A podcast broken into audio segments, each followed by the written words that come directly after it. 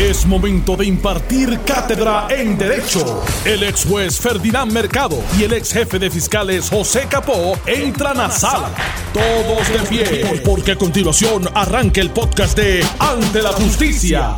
La Junta, vamos con el primer tema, la Junta de Supervisión Fiscal radicó una demanda en el Tribunal Federal de Distrito de Puerto Rico para obligar al gobierno de Wanda Vázquez a entregar documentos que brinden mayor transparencia sobre las adquisiciones y negociaciones para comprar pruebas de coronavirus y otros suministros médicos durante la emergencia.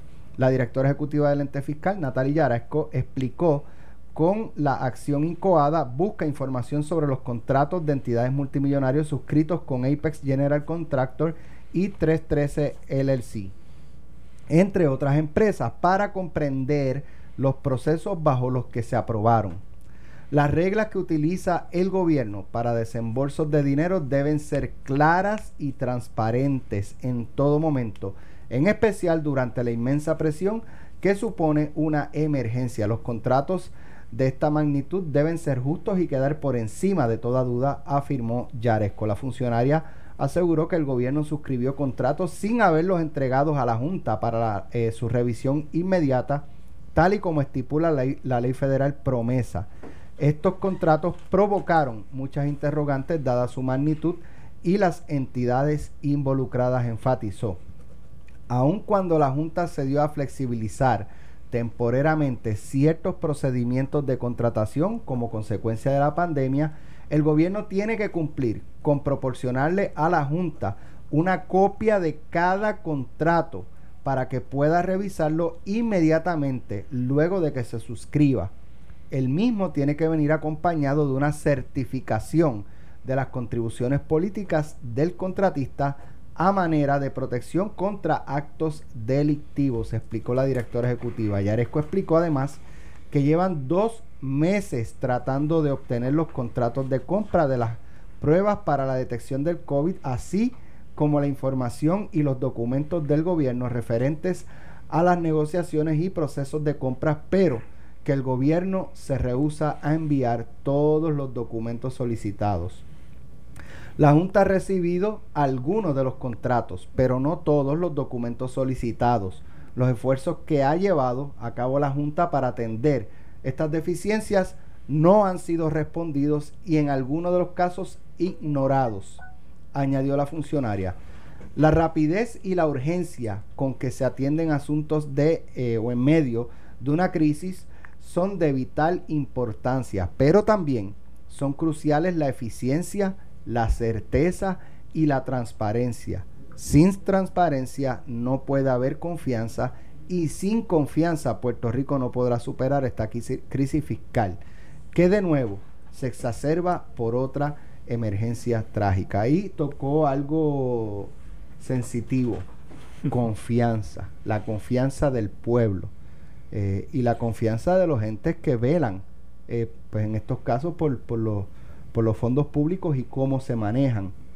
A esto yo le añado eh, que no recuerdo si fue, estoy casi seguro que fue Juan Maldonado que en algún momento indicó o cuando le preguntan a alguno de los representantes cuál era la urgencia por firmar el contrato con Apex, eh, indicó que era que se iba a cerrar una ventana que había o que existía, o por lo menos eso entendían ellos, que había una ventana que a, tal fecha ya eh, iban a tener que comenzar a enviarle documentación a la Junta de Supervisión Fiscal y por eso querían eh, hacer ese contrato antes, lo cual... Eso le contesta a una funcionaria pública.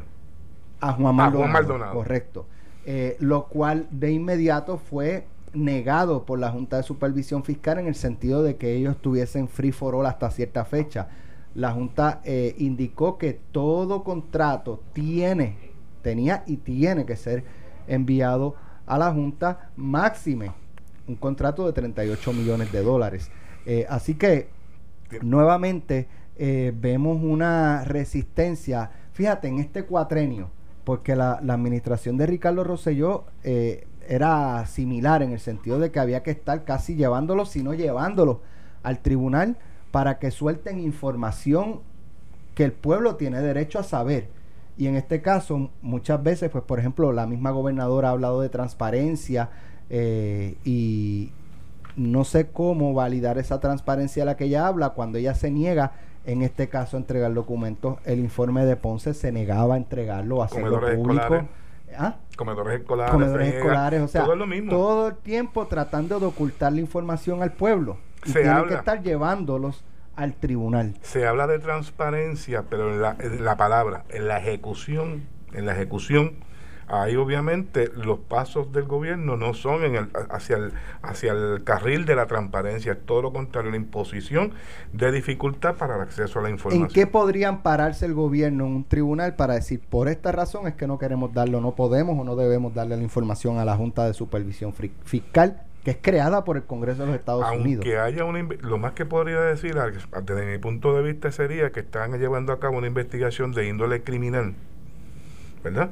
Que en este momento revelar fuentes podría dañar la misma, que es el mismo argumento que han estado, estado utilizando desde hace años, ¿verdad? Este, en este aspecto, ¿verdad? De esta administración. Pero aún con eso lo veo un poco difícil. ¿verdad? Porque lo que le están pidiendo son Yo no quiero testimonio, yo no quiero testimonio. Yo lo que quiero son la documentación y sus anejos, que es lo que básicamente está diciendo, que no la han entregado completa, ¿verdad?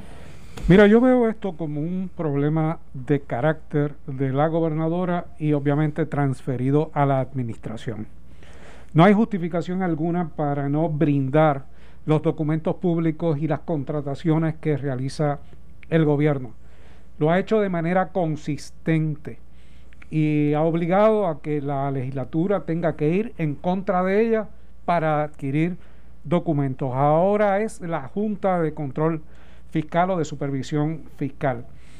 Y, es curioso porque pone en entredicho sus propias palabras. O sea, la gobernadora dice una cosa y actúa de manera contraria a lo que dice. La Junta hace esta demanda justamente hoy que el periódico El Nuevo Día publica las posiciones de los diferentes candidatos y donde la gobernadora Wanda Vázquez dice mi experiencia como exsecretaria de Justicia ha estado comprometida en atender los señalamientos que llevaron a la pérdida de confianza, que es lo que imputa Yaresco en su comunicación, trabajando para eliminar ese concepto de corrupción que no nos representa. Sin embargo, Yaresco lo que le, le está diciendo, mire, si no tenemos la información que estamos solicitando, nosotros no podemos evaluar si esos contratos están bien, si hay dinero, si la transacción se hizo adecuadamente o no se hizo adecuadamente. Uno podrá estar eh, cuestionando la Junta en términos de su capacidad eh, por la creación, por los que está dentro de, los, de las facultades del Congreso o si debió haberse aprobado o no. La realidad es que la Junta está, es parte de promesa, tiene unas funciones, ha sido validada por el Tribunal Supremo de los Estados Unidos y hay que cumplir con los requerimientos siempre y cuando no se exceda más allá y pretenda gobernar en todo el sentido mínimo de la, de la, de la palabra, porque si gobierna en el sentido amplio, obviamente una junta que aprueba presupuestos es una sustituta de la legislatura y del, y del gobierno. Pero tiene otras funciones, que es lo que está tratando de validar Yaresco, que son las funciones de supervisar si las cosas se están haciendo adecuadamente. Yo creo que la situación al final de la comunicación que se le atribuye a Yaresco, básicamente lo que hace es responderle, se la puso por el centro del plato a la Junta, porque se ha estado por más de tres años diciendo que la Junta impide que se haga esto, la Junta impide este, dar esto, y las palabras finales de esas manifestaciones hoy de la directora ejecutiva de la Junta, al efecto para devolverle la confianza, que son palabras utilizadas por, la, por, por el gobierno también, que tú acabas de leer, Ferdinand. ¿eh? O sea, es como ripostándole, le dieron la oportunidad a la Junta de decirle, como usted no ha cumplido, pues yo soy el ente que voy entonces a darle esa confianza al pueblo de Puerto Rico. Pero fíjate, esta controversia se sentó desde el principio si recuerdan los amigos que nos escuchan, desde que el, gobierno asumió la posición con relación a esta contratación, de que eso era una orden de compra y que no era un contrato. Por lo tanto, interpretaron este con razón o sin razón, de que por tratarse una orden de compra no tenían que pasar por la Junta, la evaluación de la Junta, y eso a qué se refiere, Alex, a lo que tú dijiste, de la famosa ventana que se iba a cerrar. Porque se acordó darle un, un, un, nombre jurídico que eso era una oferta, ¿verdad? No era un contrato. Y finalmente la Junta tuvo que decirle, aunque sea, eso es un contrato primero que nada. Pero si no lo fuera, la cantidad envuelta tenía que ser evaluado por la Junta y usted no lo envió. Desde ahí comienza ¿ves? Esta, esta, esta, esta serie de, de acontecimientos que desembocan hoy con la demanda. Y, y, es interesante porque todo, todo esto se da en el contexto de esa transacción de los, de, de, los 38 millones de dólares, la investigación de la Cámara, la investigación de las autoridades federales, eh, la, la, eh, referido a ética, referido a justicia y ahora la Junta también está eh, interviniendo, cuestionando la contratación que realizó el gobierno y diciendo dame los documentos para ver mientras a la par la comisión investigativa de la Cámara de Representantes curiosamente detuvo todo su trámite y ahora habla de un informe para finales de junio. Hizo más, Ferdinand. La semana pasada o la anterior, luego de esa información que tú acabas de dar, se cita al, al presidente de la comisión diciendo que aparentemente 313 no había completado la información requerida y posiblemente lo citarían a declarar a, la, a la, comisión cuando ya se había dicho que había, había, que había concluido. concluido porque toda la información ya la tenían en sus manos y no, no necesitaban ya este para hacer un informe final. Sin embargo, habían cambiado la posición, ¿verdad? Pero aquí la, la importancia es que comparece al tribunal la Junta no, y revive el tema. Revive, revive el Ya estaba bajando el tema. Lo trae a la discusión pública nuevamente. Eso tiene un efecto detrimental contra la administración y la, y la gobernadora. Y obviamente hay, eh, me da a entender que los diálogos entre el gobierno de Puerto Rico y la Junta no son muy afines en las últimas semanas porque de serlo, esto no se hubiese radicado con todo el efecto negativo que se sabe que tiene en un momento donde la gobernadora anda en candidatura. Oye, se radicó creo a la una de la tarde, ya la una y dos minutos era de conocimiento público. bien? Otras personas pudiesen pensar, ¿verdad? Si es que la Junta en algún momento, pues, eh, digo, la, facultad la tienen para hacerle la, reclamación al, al tribunal, ¿verdad? por la función que tiene sobre el gobierno de Puerto Rico de fiscalizar. Pero en el momento que se hace, ¿verdad? Que vaya esto a, a, entenderse de la parte política de que están dándole un, un, un, cantazo, ¿verdad? A la gobernadora y que esto pueda favorecer al otro candidato que fue parte de la Junta en el momento, pues siempre habrá quien especule sobre esa parte. Vamos a hacer la pausa, regresamos en breve con otros temas aquí en Ante la Justicia. Estás escuchando el podcast de Ante la Justicia de Noti1630. Bueno, ya estamos de regreso y es momento de llamar para inscribirte en el concurso Cena de Mamá y Papá de Noti1630, donde estaremos sorteando una cena para cada uno de tres ganadores en el restaurante La Bodeguita de Manolo en el condado. De hecho, estuvo el sábado allí fui a hacer este, ¿cómo es que este de avanzador? De, de, ¿Cómo están las? Este, ¿Cómo pues mira, extra, es muy buena. Eh, tú llegas, de, de hecho, desde afuera en la fila, pues ahí eh, marcado en el piso donde eh, se tienen que parar, ¿verdad? En caso de, de, pues, de que haya más de una o dos personas o familias. Para entrar te toman temperatura y tienes que limpiarte las manos con hand sanitizer que, que lo tienen allí para, para los comensales. Eh, y en la, de hecho, en la comida también eh, te ofrecen si quieres, por ejemplo, los cubiertos, si los quieres regular o si los quieres desechables.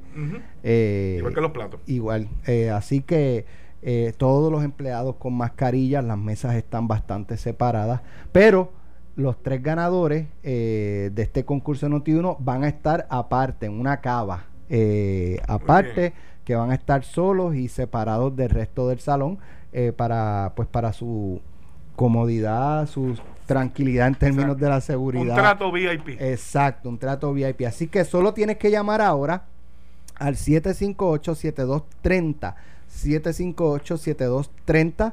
Te inscribes y eso es todo. El 18 de junio, eh, Normando la Mañana, se van a escoger tres ganadores y dos ganadores alternos. Esos dos ganadores alternos, quiero explicar, eh, no es que se van a ganar la cena, son alternos por en caso de que alguno de los eh, ganadores oficiales no puedan asistir o, después no aparezcan, pues entonces ese, eh, se pasa el premio a uno de esos ganadores alternos. O sea, como los jurados, que hay, dos suplentes. Exacto, exacto, Hasta que vayan a deliberar, se van para su casa. Si hace falta que uno se fue por enfermedad o por alguna indisposición, pues entra el suplente. Importante que el restaurante está tomando sus medidas de seguridad sanitaria para la seguridad tanto de ellos, de sus empleados y de los comensales. Así que usted tiene que someterse a esas a esas medidas de seguridad. Es que no creo que la gente vaya a tener ningún problema con eso. Así que pueden buscar las reglas en notiuno.com o en nuestras oficinas centrales aquí en Río Piedras. Recuerden llamar ahora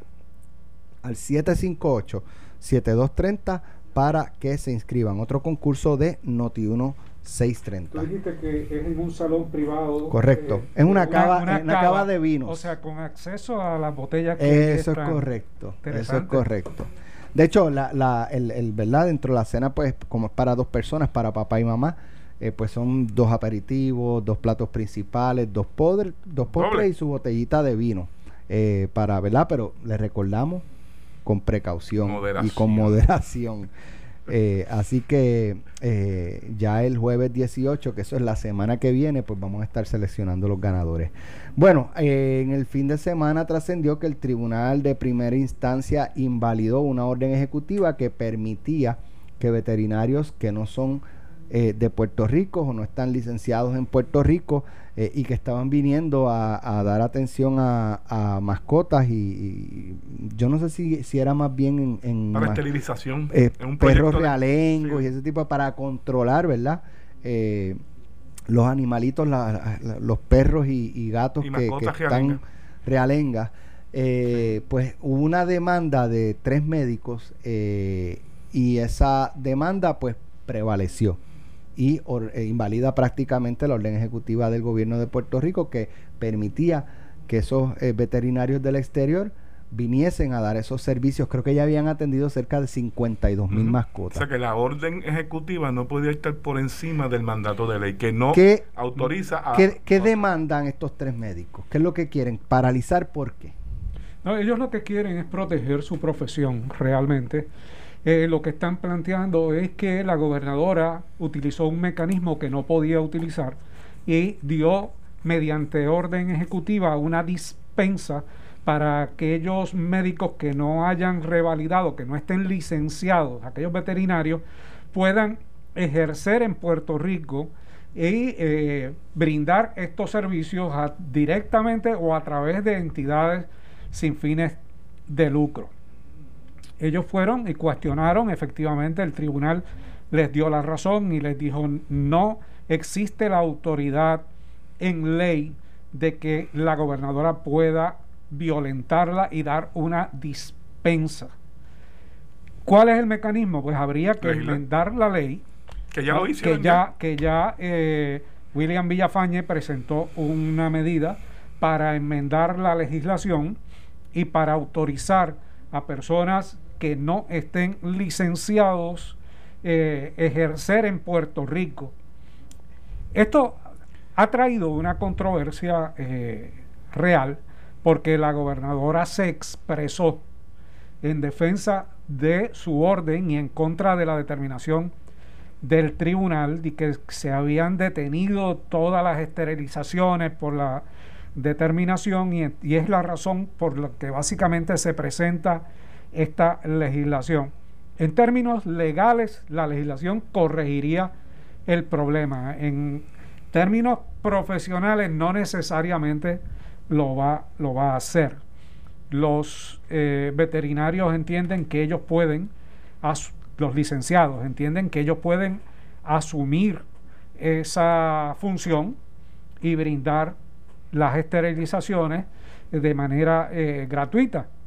Y si se quiere hacer de otra forma, pues la misma legislación puede imponerle un por ciento de legislación bajo el principio de que están licenciados por el Estado, como se le hace a los abogados, igualito, en términos de atender casos pro bono.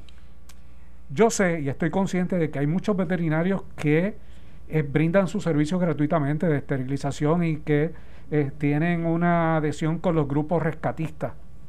Aquí de lo que se trata es de entidades sin fines de lucro completo. vamos a decir lo que es la, organización realmente que es la que estaba patrocinando el evento este de esterilización, de esterilización y obviamente pues entra en conflicto la Human Society con eh, la, profesión de los veterinarios, específicamente los licenciados, con relación a sus planteamientos, ¿verdad? Entraron en conflicto los dos. Que, que pues mira, esto hay que verlo en el sentido amplio, o sea, que sea que sean organizaciones sin fines de lucro no significa que no sea un negocio. También.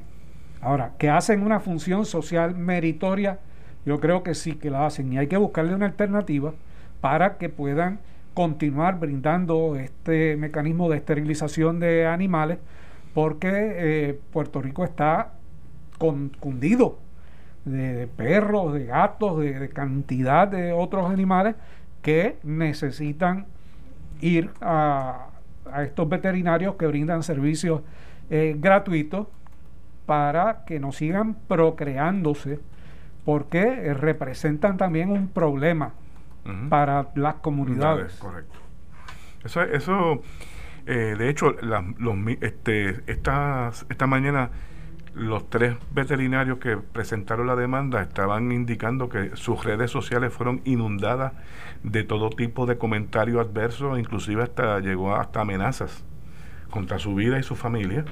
Eh, y estaban pues este, algo ¿verdad? cauteloso con relación a la situación por las manifestaciones, la forma que la gobernadora se ha colocado eh, yo estoy de parte de ustedes, de la otra parte, buscaremos cómo hacia adelante y eso como que lo, has, lo ha aislado a estos tres médicos, me imagino, a todos los demás. Y a todos los veterinarios licenciados. lo que pasa es que, ellos dieron, la cara. Dieron la cara, correcto. Ellos dieron la cara, pero esto sucede, sucede en todo este tipo de, de casos donde se activan los odiantes, los haters, eh, que no están de acuerdo con lo que las personas hacen, que hay que decir, mire, ejercitaron un derecho que tienen como lo tiene usted. La ley no faculta a una persona fuera de Puerto Rico, vamos, la ley de Puerto Rico, ¿verdad? Eso podría tener otros planteamientos, tal vez en el Tribunal Federal, que este tipo de exposición este, puede discriminar, ¿verdad? Y cualquier otro planteamiento que se pueda hacer, pero lo cierto es que la ley como está en Puerto Rico no le permite lo que lo que lo que buscó esa orden ejecutiva de darle como una especie de dispensa en, en momentos de emergencia que es lo que creo por donde va la legislación. Van a hacer exactamente lo mismo Ferdinand y amigos que nos escuchan. Que hicieron eh, con la otra parte de la ley te acuerdas cuando se enmendó la, el artículo 610 de, de la ley de, de la sombrilla de, del negocio de la el Departamento de Seguridad Pública van a, establecerlo mediante ley que la violación a una orden ejecutiva conllevaría, ¿te acuerdas? Este sería un delito. Pues ahora lo que buscan es incorporar en la legislación de la ley de veterinarios esa dispensa en un caso de emergencia para que se puedan traer personas licenciadas, pero fuera de Puerto Rico pueden ejercer este, este tipo de intervención, porque es, un, una intervención invasiva. Al tú esterilizar está era invadiendo el cuerpo del, del, animal, que es lo que reclaman, que para eso tiene que estar la licencia en Puerto Rico. Bueno, en otros temas, agentes adscritos a la División de Agresiones del CIC en San Juan radicaron cargos criminales contra eh, un padre y un hijo de 18 años por tentativa de asesinato, agresión, daños, portación y uso de arma blanca. Esto tiene que ver con lo que ocurrió la semana pasada en la fila del desempleo en el área de Miramar eh, cuando al parecer se suscitó una discusión entre eh, el señor Jorge Luis Cruz Serrano, de 50 años, y su hijo Jorge Luis Cruz Cases, eh, contra, o, con, con, otra persona de 31 años. Y terminó el joven de 18 años apuñalando en varias ocasiones por la espalda a, la víctima eh, y provocando que incluso le colapsaran los pulmones. Este individuo sigue en cuidado en, en, cuidado en, centro médico me parece que está eh, y este muchacho de 18 años ya tiene una tentativa de asesinato en sus costillas la información del, de periodística no, no, señala, ¿verdad? Ya es adulto, ¿verdad? Para sí, para los efectos se juzga como un adulto, si ya lo tiene cumplido los 18 años. Pero la, la información es escasa en cuanto a eh, el motivo, ¿verdad? Lo que motiva, digo, no, está, no se justifica jamás, pero lo que motivó ese, ese encuentro entre estas dos personas y posteriormente la intervención del niño. Si uno, si allí el servicajo lo que uno va a llevar era documentos y se marchaba, pues uno debe inferir o pensar. Llevaron documentos con filo. O, bueno, o hubo alguna reclamación de que tardaba mucho o se decoló o impactaron los vehículos o alguna expresión por algún, ¿verdad? Este, desaveniencia y, y provoca toda esta situación que no debe... Pero donde hay conglomeración de personas, fíjate, aunque estén en carros, que se supone que no estén fuera del carro, mira lo que resulta esto. Mira, y hay intolerancia, que es el problema, intolerancia. No todo el mundo en este momento tiene la, la paciencia necesaria para aguantar ni críticas, ni señalamientos, ni gritos, ni sugerencias. Y reaccionan de maneras que uno no espera. Y, pues lamentablemente esas maneras en las que reaccionan usualmente son violatorias de las disposiciones penales. Sí, igual que con los funcionarios que están allí atendiendo al público, recogiendo los documentos, no, no he visto, ¿verdad? Pero me imagino que debe haber fuerza policial allí presente para evitar cualquier en, eh, discusión que pueda calorarse en un momento dado que pueda llevar a esto mismo. No he visto policías estatales, he visto, he visto guardias de seguridad eh, cerca de, la estructura, pero no ni siquiera dando protección a las filas ni pendiente de, la fila. Es triste. Bueno, eh, hay otra información y es que Michael Shawin, el, el la persona, el oficial de Minnesota que mató a, George Floyd asfixiándolo eh, y, el, hombre pidiéndole que lo dejara respirar porque no podía respirar y él continuaba apretando su cuello con su rodilla. 42.5 segundos creo que son. Bueno estuvo 8, minutos 8 minutos, eh, presionándole el cuello. Eh, pues le fijaron un millón de fianza un millón de fianza y a, los otros policías que son cuatro que también tres o cuatro que fueron acusados le habían impuesto 750 mil. Eh, y, este millón de fianza uno eh, verdad lo primero que uno se pregunta es si tendrá la capacidad para, para prestarla. Y la otra pregunta es si eh, le conviene estar en la calle a este hombre. Mira, yo creo con lo que, con lo que se está dando. Yo creo que, que le conviene estar protegido en, la calle, en su casa eh, o, dentro, eh, o, dentro de la institución. Le conviene estar protegido. En términos de la fianza, me parece una fianza razonable dentro de, de lo que uno puede ver por, por el escenario completo.